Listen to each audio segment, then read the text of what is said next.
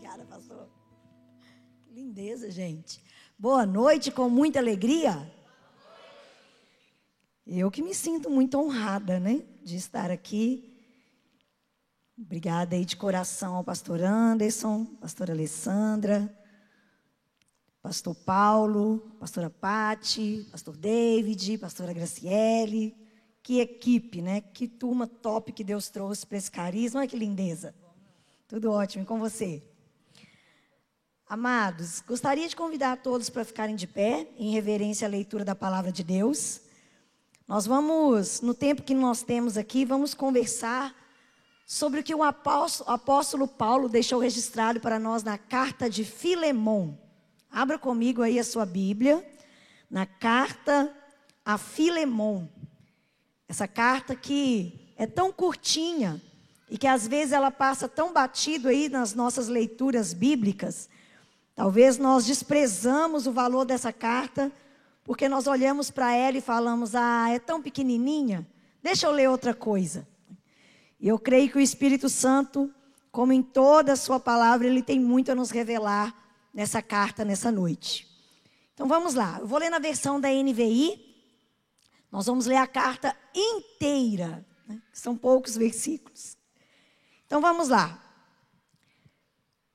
Filemon, versículo 1 dessa carta, que é um único capítulo.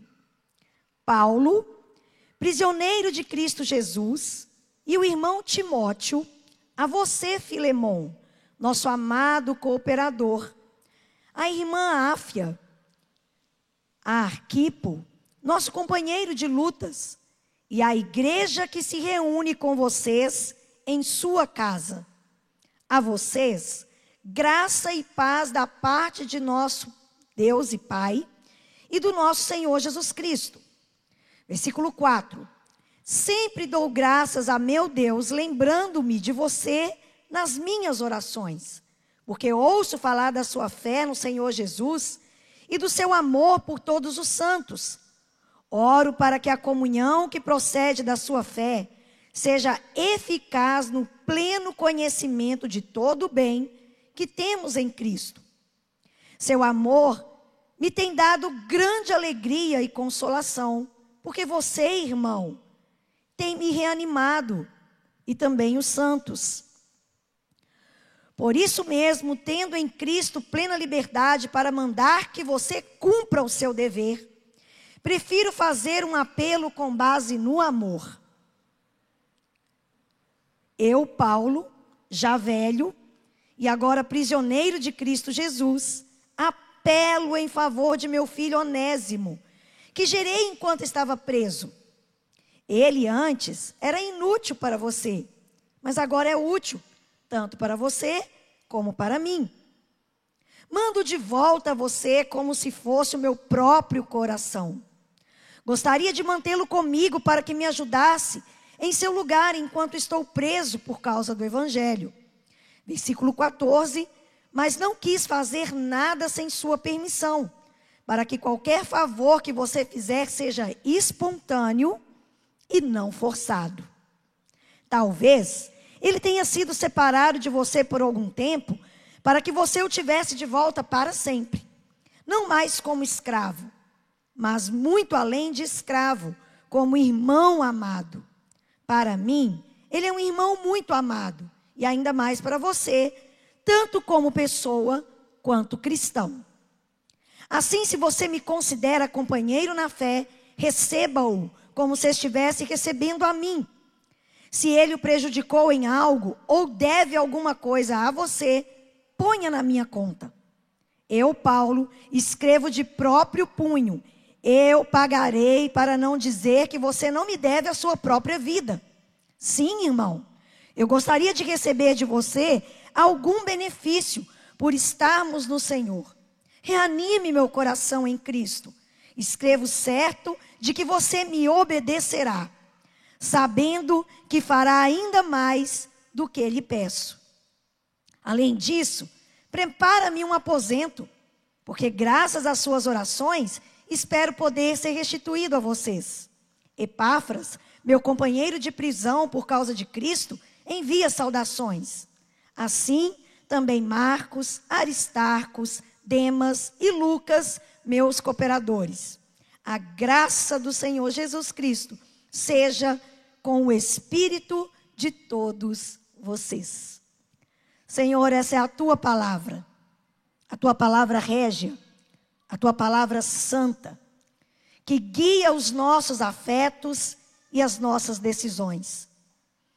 Eu oro, ó Deus, para que o nosso coração seja iluminado e que o Senhor se revele a nós nessa noite, nos livrando das angústias dessa vida, com a esperança que a tua palavra nos alcança, nos lembrando que nós não somos daqui, que nada aqui nos prende e que nós ansiamos pela tua volta.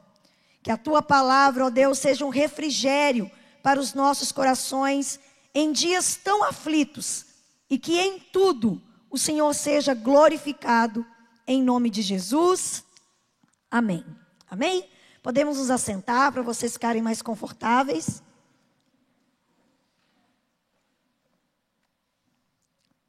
Nessa breve exposição aqui, bem curtinha mesmo, que eu vou conversar com vocês nessa noite, eu me apoiei em pelo menos quatro literaturas, um comentário bíblico do Bacon sobre a carta de Filemon.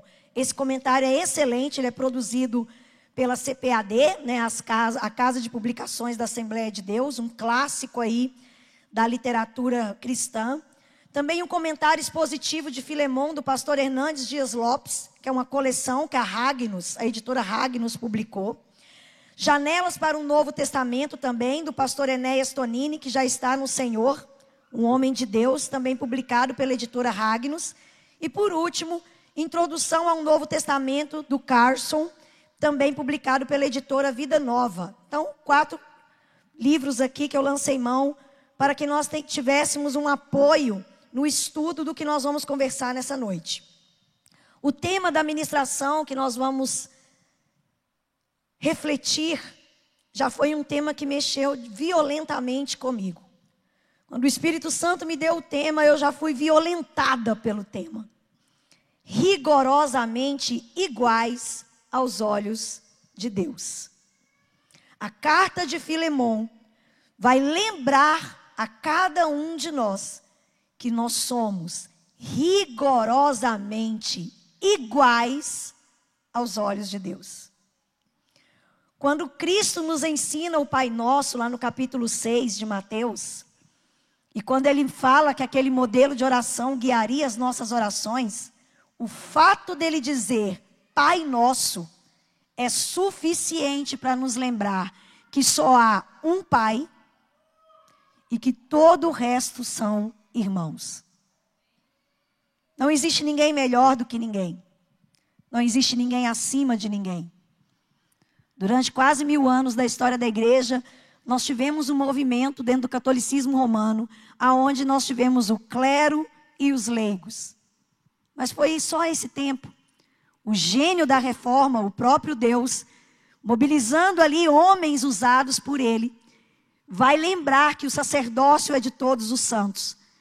E a carta a Filemon é um resgate dessa reflexão. Somos rigorosamente iguais aos olhos de Deus.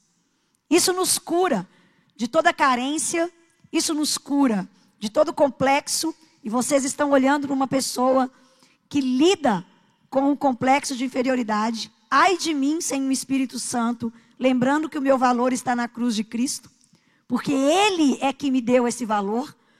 Quando nós lembramos que todos nós somos iguais perante Deus, não há competição no povo de Deus. Não há competição dentro de casa. Não há motivo de competição entre irmãos. Nem mesmo dos dons, nem mesmo dos ministérios, nem mesmo em nada que Cristo nos conferiu, porque nós somos rigorosamente iguais. Aqui nós vamos ver uma reflexão de um homem muito rico e muito devotado a Deus, e de um outro homem que se tornou escravo dentro de um império dentro de uma cultura que era natural o curso dessa cultura, a escravidão. E o apóstolo Paulo está mostrando que os dois são iguais perante Deus. Somente o cristianismo pode fazer isso. Somente o cristianismo, em todas as culturas, em todas as épocas, coloca mulheres, crianças, pobres, ricos, gentios, judeus, bárbaros, romanos, todos rigorosamente iguais. Isso conforta tanto o meu coração e eu oro para que também conforte o seu coração. Que se em algum momento, Otávio, ah, tô te vendo. Te procurei aqui ontem. Conforta os nossos corações quando nós olhamos e percebemos o quão o pecado nos violenta nos nossos complexos. Quantas vezes você se sentiu pior do que alguém? Quantas vezes você não tem capacidade em si mesmo para fazer algo? Quantas vezes você se sente deslocado em algum ambiente? Você fala, eu não estou vestido adequadamente para esse ambiente. Ou eu não sei falar adequadamente nesse lugar. Ou eu não sei comer essa comida. Ou eu não me sinto bem no meio dessas pessoas. Que o Espírito Santo te cure através da palavra dele, te lembrando: somos rigorosamente iguais. A carta de Filemão é um bilhete, na verdade. Ela é tão curtinha, regada de profunda emoção. Eu te confesso que eu tenho que me segurar para não chorar enquanto eu leio essa carta. Essa carta ela é encharcada de amor e de sentimento pastoral da parte do nosso irmão que está preso e mesmo de longe pastoreia a igreja de uma forma divina. Divina. Uma carta diferente, única, que não menciona nenhuma questão de interesse público, ao contrário de outras cartas dirigidas à igreja, ou as próprias duas cartas pastorais. A carta que Paulo dirige a Timóteo, a carta que Paulo dirige a Tito, ela vai conferir assuntos coletivos, mas essa carta, essa carta, ela tem um valor pessoal, individual. Ela tem um pedido do coração de Deus, nas letras do apóstolo, a uma pessoa, a um ser que está sendo ali chamado pelo apóstolo Paulo para cumprir o seu dever como cristão. Ela é pequena no tamanho, mas imensa no seu conteúdo. Essa é a mais breve entre as cartas que formam a coletânea paulina. Paulo escreve 13 cartas no Novo Testamento. E essa é a menor. No grego, ela confere apenas 335 palavras. É quase um Twitter. Quase que Paulo está mandando um Twitter para Filemão. No entanto, ela vai abordar temas profundos, como perdão, como obediência, como submissão a uma autoridade eclesiástica Paulo chega a falar com Filemão: não esquece que você me deve a sua vida.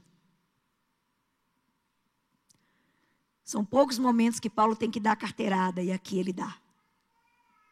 Eu estou te pedindo, Filemão, em amor, mas eu queria te lembrar que você só tem vida porque eu apresentei o Evangelho a você.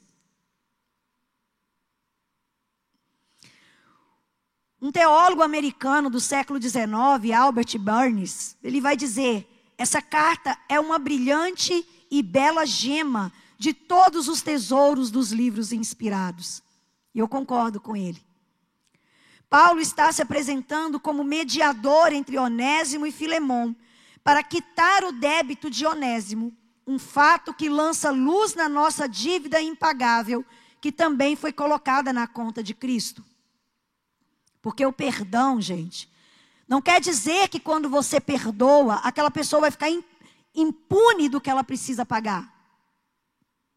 Porque eu e você resistimos perdoar por isso. O que, que nós pensamos? Espera aí, essa pessoa me, me deu esse prejuízo. E eu vou precisar perdoá-la? Eu não vou ficar nesse prejuízo. Mas nós esquecemos que o perdão é elevar a dívida para quem realmente pode receber uma dívida, que é o próprio Deus. E Cristo fez isso conosco. Se eu tiver o privilégio de visitar a sua casa, e lá na sua casa você é uma pessoa muito próspera e você tem uma xícara que custa um milhão de dólares. É uma xícara caríssima, com ouro, com pedras preciosas. E você quer me dar o privilégio de beber algo nessa xícara. Quando eu bebo nessa xícara, desastrosamente eu deixo essa xícara cair no chão. E ela se quebra. Um milhão de dólares em pedaços. E eu, claro, não tenho condições de te pagar essa xícara. Você tem duas oportunidades aqui. Você pode falar comigo, se vira. Se vira. Você vai me pagar essa xícara. Porque eu não vou ficar com esse prejuízo. Ou você pode dizer, Flávia, fica tranquila. Eu te perdoo da dívida dessa xícara quebrada. Eu vou me sentir muito honrada, grata eternamente, claro. E vou falar com você muito obrigada pelo seu perdão. Eu fui perdoada da dívida, mas você me perdoou, mas arcou com prejuízo, concorda? Nós fomos perdoados dos nossos pecados, mas Cristo arcou com toda a consequência da dívida do pecado. Ele seria um Deus injusto se ele não cobrasse de alguma forma o prejuízo do pecado. Ele arcou com o próprio prejuízo para si mesmo, para que a cédula da dívida que eu e você tínhamos com ele fosse rasgada. Essa carta também ela vai ser conhecida como uma epístola da cortesia. Ela não contém nenhuma instrução referente a doutrinas, a questões eclesiásticas, mas ela nos oferece um funcionamento prático da doutrina cristã na vida comum, na relação do cristianismo com os problemas normais do dia a dia que enfrentamos. Gente, Filemão está sendo abordado de um problema doméstico. Uma dificuldade doméstica. Problemas que você aí fica com a cabeça quente ele também tinha. E Paulo está falando para ele, irmão, resolva aí esse problema, por favor, por amor a mim. Perdoe o escravo que fugiu da sua casa. Receba-o como irmão. O próprio apóstolo Paulo se identifica como escritor dessa carta. E provavelmente, quando Paulo ele, ele afirma que Epáfras está preso com ele, é, esse período que a igreja em Colossos é plantada, Paulo não planta essa igreja, quem planta é Epáfras. E Paulo ele não chegou a visitar essa igreja diretamente, porque ela é plantada, depois ele é preso e ele não consegue visitar essa igreja pessoalmente, mas ele tem um amor claro muito grande por essa igreja, a gente percebe na, na carta que ele vai escrever. E quando ele está fazendo as suas missões, na sua segunda viagem, ele vai conhecer Filemão nessas viagens, ele ganha Filemão para Cristo. Coincidentemente, quando Epáfras planta a igreja em Colossos, a igreja vai se reunir na casa de Filemão. E a Áfia, provavelmente é a sua esposa, e quando ele cita aqui o Arquipo, o Arquipo, provavelmente a história da igreja vai afirmar na sua tradição que ele é o pastor dessa igreja. Então, Filemão é um anfitrião, né? Como nos nossos GCs, por exemplo, você tem um anfitrião e você tem o um líder. Né? Então, o pastor daquela igreja que se reunia naquela casa era o filho de Filemão, o Arquipo, mas o Filemão era o anfitrião daquela carta. Essa carta, ela vai ser destinada com muito amor, ao mesmo tempo que Paulo está escrevendo a carta aos Efésios, a carta também aos Colossenses, elas são escritas no mesmo momento. Paulo escreve aos Efésios, aos Colossenses e a Filemão, e quem vai levar essa carta é Tíquico, né, um cooperador aí do ministério do apóstolo Paulo. A realidade da escravidão dentro do Império Romano, eu queria abordar isso aqui rapidamente com vocês. Algumas pessoas sem informação vai querer atribuir que Deus apoia a escravidão por causa, por exemplo, de um texto como esse citado na carta de Filemão. Primeiro, nós temos que aprender que qualquer tema que nós queiramos aprender, nós precisamos recorrer à origem, ao início de tudo. E Gênesis, do capítulo 1 ao capítulo 11, é a base de tudo que precisamos saber. Qualquer dúvida que você tiver, pode ir em Gênesis, do capítulo 1 ao capítulo 11, que você encontra todas as suas respostas. E para a escravidão não é diferente.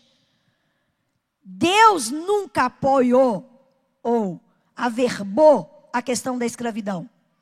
A escravidão é consequência do pecado.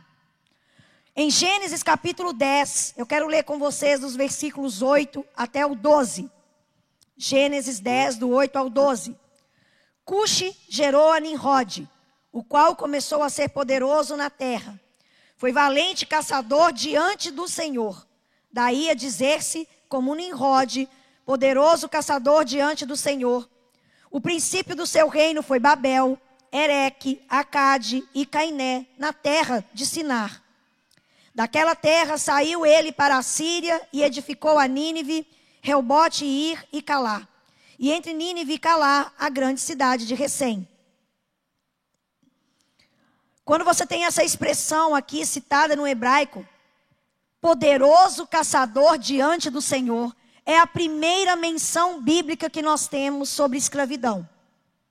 Porque Nimrod, quando você vai para o original do hebraico, esse diante de Deus, nós entendemos na tradução do português que ele é um homem devoto a Deus. Ele está se prostrando diante de Deus. A primeira intenção que você tem de interpretar esse texto é assim: que ele está diante de Deus com o coração rendido. Mas é justamente ao contrário. Esse advérbio que está aqui colocado, eu quero que você pense aí um jogo entre Grêmio e Inter.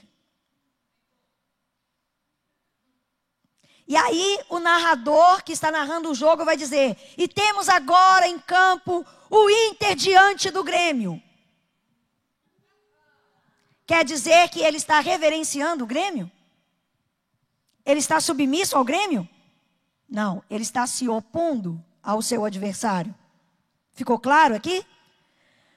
Nimrod está diante de Deus como um opositor, como alguém que está pronto a enfrentar o próprio Deus.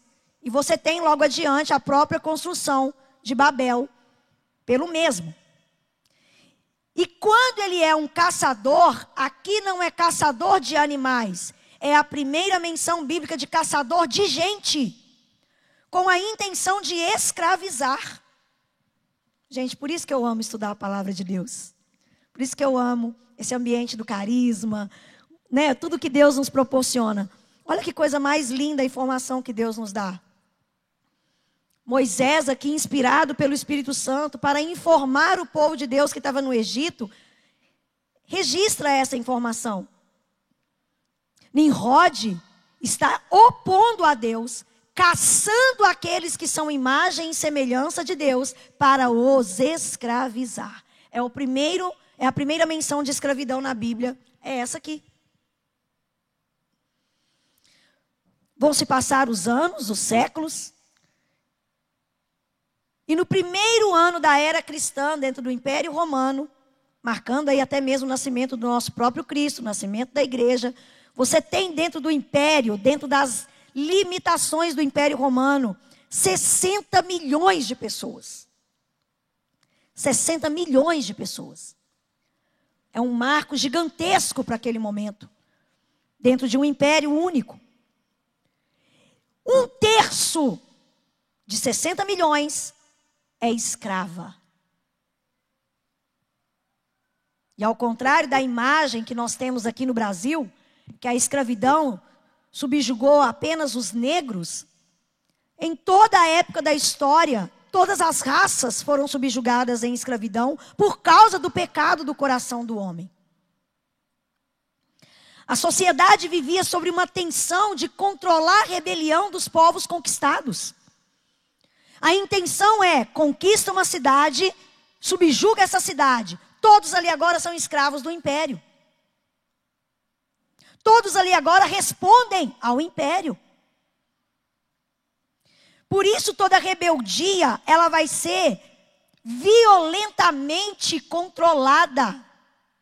Um escravo que foge, no caso de Filemão, ele receberia na sua testa, se o seu dono tivesse misericórdia, o que seria proporcional na língua portuguesa, um F. Ele andaria para sempre com um F de fugitivo na testa. O seu dono poderia castigá-lo como quisesse, como desejasse. Poderia aputar membros, poderia crucificá-lo, que era a morte mais dolorosa dentro do império. Tem uma morte muito dolorosa, que é a morte por empalamento. Porém, a morte por empalamento, que você tinha uma estaca, essa esse tipo de tortura vai ser resgatado na Idade Média, principalmente no tempo das Inquisições, e também na igreja primitiva, porque já era uma prática, você tem uma, uma estaca pontuda, aonde introduz o ser humano do ânus para baixo. Apesar dela ser uma morte violenta, mas ela é uma morte rápida. Que a partir do momento que vai perfurando e rompe a horta, 10, 15 minutos a pessoa está morta. Ao contrário da crucificação, a crucificação durava alguns dias de grande agonia. Por isso a crucificação é considerada a morte mais dolorosa partida pelo homem sobre outro homem. E um dono de escravo, quando seu escravo fugia, ele poderia crucificá-lo. Ida Berkeley, um puritano, ele vai dizer nos seus estudos que um escravo, naquele momento da história, ou em qualquer outro povo que subjuga, ele não era considerado uma pessoa, mas uma ferramenta viva. Qualquer senhor tinha direito de vida sobre morte, ou morte sobre aquele escravo. Todo dono de escravo tinha poder absoluto. Podia colocar argolas em suas orelhas, não para adorno, mas para punição. Condenar a tarefas pesadas, colocar cadeias nos seus pés, castigar com golpes de vara, chicotear, fazer o que quiser. Um escravo não tinha direitos, não tinha liberdade de escolha de nada, era apenas um instrumento de trabalho. Um escravo, como que ele se dava dentro dessas culturas? Por nascimento de uma escrava. Então, o filho de uma escrava já nascia escravo. Por punição de um crime. Então, a pessoa é uma pessoa livre, mas ela comete um crime. O castigo dela é ela se tornar um escravo. Ele, por ser desterrado, vinha de outras terras, chegava na cidade, era subjugado como escravo. Quando era conquistado em guerra, quando ele poderia vender os seus filhos para pagar a dívida, ou a sua esposa. Então, eram nesses termos que uma pessoa se tornava escrava. Nós tínhamos escravos com privilégios.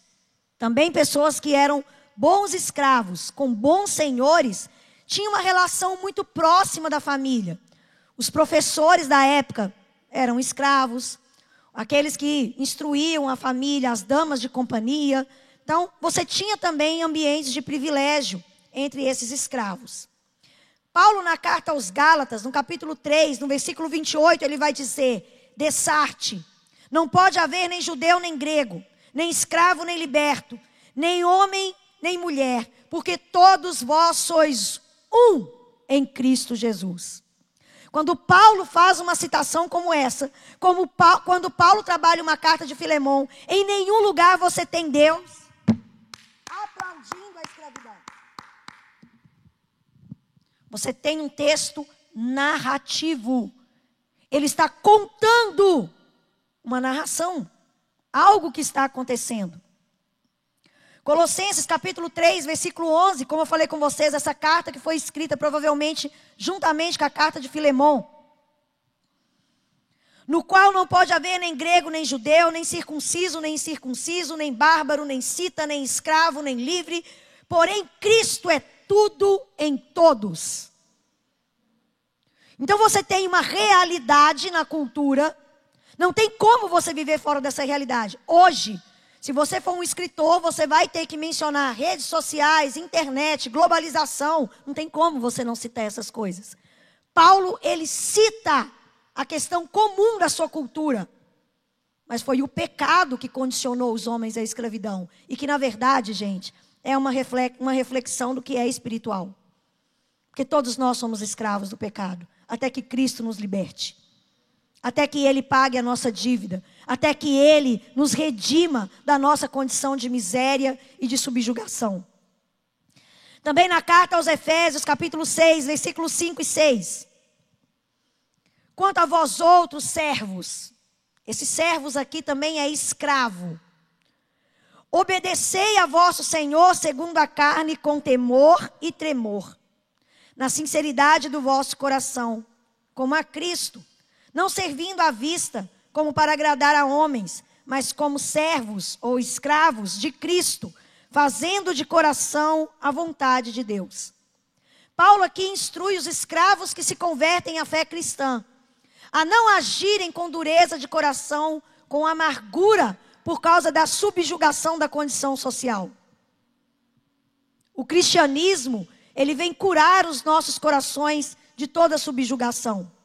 Porque o evangelho nos colocou na mesma condição. Somos rigorosamente iguais diante de Deus. Johnny Elson vai fazer um comentário precioso. Ele vai dizer: Paulo não ataca a escravidão diretamente. Ele não aconselha os cristãos a fazerem uma rebelião, a fazer um desafio à lei, às ordens prevalecentes dentro do império. Ao contrário, ele ensina a obediência ao governo que é imposto, o que o apóstolo Paulo está fazendo é elevando o assunto a um nível espiritual. Gente, as questões humanas só nos desgastam. Quando Paulo, ele sabe que ele não tem arma suficiente para enfrentar um império com um discurso de rebelião. Mas ele sabe o poder do Evangelho. E o poder do Evangelho vai dizer: se nesse mundo você é pobre, preocupa não, querido. Perante Deus você é rico como todo mundo. Lá na eternidade, todos nós teremos a mesma igualdade. Que nós já começamos, possamos começar a viver isso aqui Ninguém se sentindo melhor do que ninguém por causa de uma roupa que veste, por causa de um livro que leu, por causa de um conhecimento que tem, por causa de um dom espiritual que recebeu do próprio Deus. Que nós nos lembremos, somos rigorosamente iguais diante do nosso Deus. Paulo está trazendo uma solução por redenção e não por rebelião. A redenção que está alcançando tudo. O amor de Deus transforma as nossas vidas, restaura os nossos relacionamentos. Paulo tem a oportunidade de, na prisão, encontrar um escravo fugitivo que foi pego, e ele começa a evangelizar esse escravo, e ele fala para esse escravo: Eu vou te devolver para o seu dono. Eu conheço ele, é meu irmão em Cristo. Agora também é seu irmão em Cristo. Pensa a cabeça de Filemão desculpa, de Onésimo. Porque se ele está cobrando uma obediência de Filemão em aceitar Onésimo, com certeza ele teve que convencer Onésimo a confiar no amor de Deus quando seu patrão o recebesse. Percebe as relações sendo restauradas? E não são as relações que tiram nossa, a nossa paz, gente? Quantas vezes você vem para um culto com o coração tumultuado porque você está com pendências de relacionamento e nós desprezamos o poder do Evangelho para restaurar as nossas relações humanas, sejam elas de qual grau de dificuldade for. Aqui você tem um dono de escravo com todos os seus direitos, você tem um fugitivo com todas as suas culpas e o Evangelho restaurando essa relação. Aleluia! Eu fico impactada com o poder do Evangelho. Só o poder do Evangelho transforma o rico e o pobre, o escravo e o livre, o patrão e o funcionário na mesma condição. Só o Evangelho rompe todas as barreiras, quebra todos os preconceitos, alcança todas as estratificações sociais e traz vida a todos que estão mortos. Só o Evangelho faz isso. O mundo, o pecado, só ergue muralhas. Mas Jesus quebra esses muros. Ele acolheu aqueles que todos expulsam.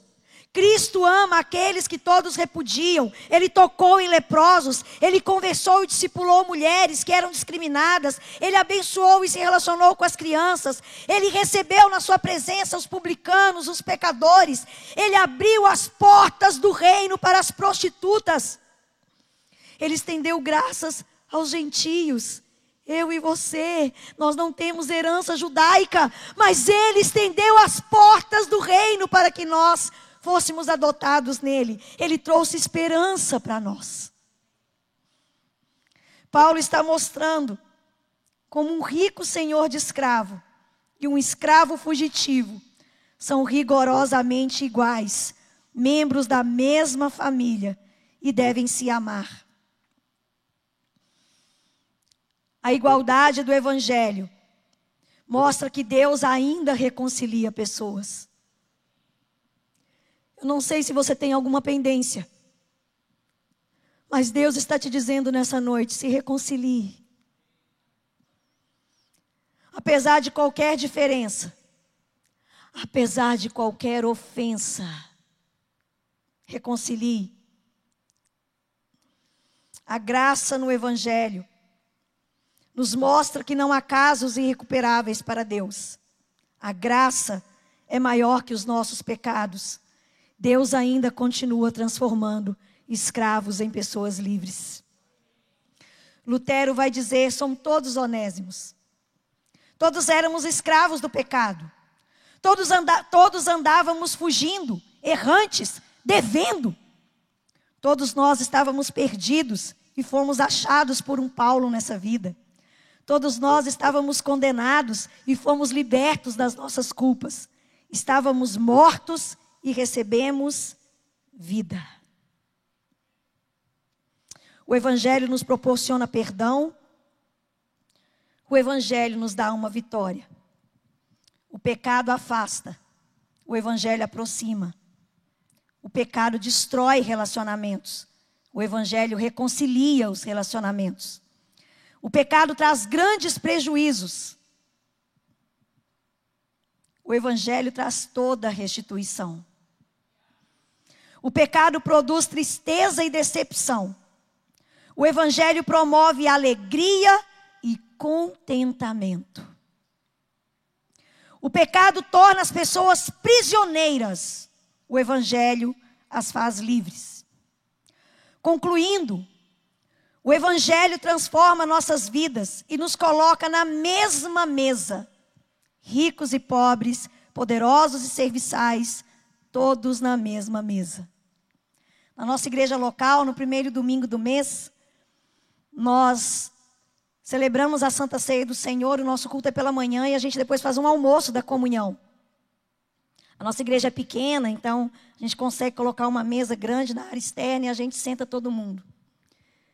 E não tem uma vez que eu não me emociono quando eu vejo assentado na mesma mesa um irmão que eu conheço a realidade dele, que paga mil reais num prato num restaurante e até mais, e um irmão que come num self-service de R$19,90, assentados na mesma mesa, compartilhando as questões da vida. Eu falo, Deus, isso é um ensaio da eternidade. Só na igreja nós vamos viver isso. Só o corpo de Cristo nos faz isso. Começar a. Você quer saber qual é o som da eternidade? Conviva com a sua igreja local. Você já tem um deslumbre de tudo aquilo. Para nós aplicarmos tudo isso que nós ouvimos, e eu quero compartilhar também esse esboço que eu fiz com o pastor David. E aí eu não sei se tem um grupo entre vocês, um grupo da igreja, um grupo do carisma. Aí ele vai poder compartilhar com vocês, tá bom? Porque tem bastante coisa aqui que eu não consegui falar. E você também pode recorrer depois, né, estudando. Eu creio que pode continuar nos abençoando.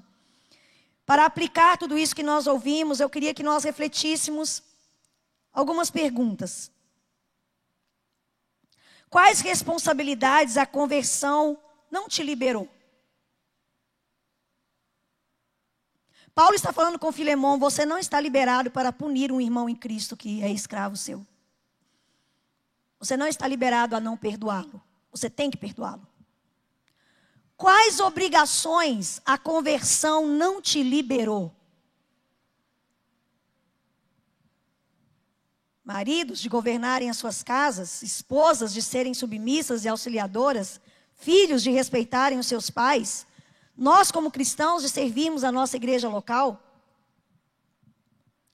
Quais pendências nós precisamos resolver? A quem nós precisamos restituir? O que estamos devendo? Achei lindo a pastora Graciele colocar aqui. Se você tem pendência, não entregue a sua oferta, resolva a sua pendência. Deus não quer o nosso dinheiro. E uma última pergunta. A quem nós devemos procurar e clamar por seu perdão? A quem nós deveremos procurar, devemos procurar e clamar por seu perdão? Quem é o Filemão na nossa vida nesse tempo? Pai, essa é a tua palavra. Obrigada, ó Deus, por ela nos trazer uma reflexão e que essa reflexão gere arrependimento e que o arrependimento nos torne mais parecido com teu filho, Cristo Jesus. Em nome de Jesus, amém. Alguém vai finalizar aqui? Vai, pastor.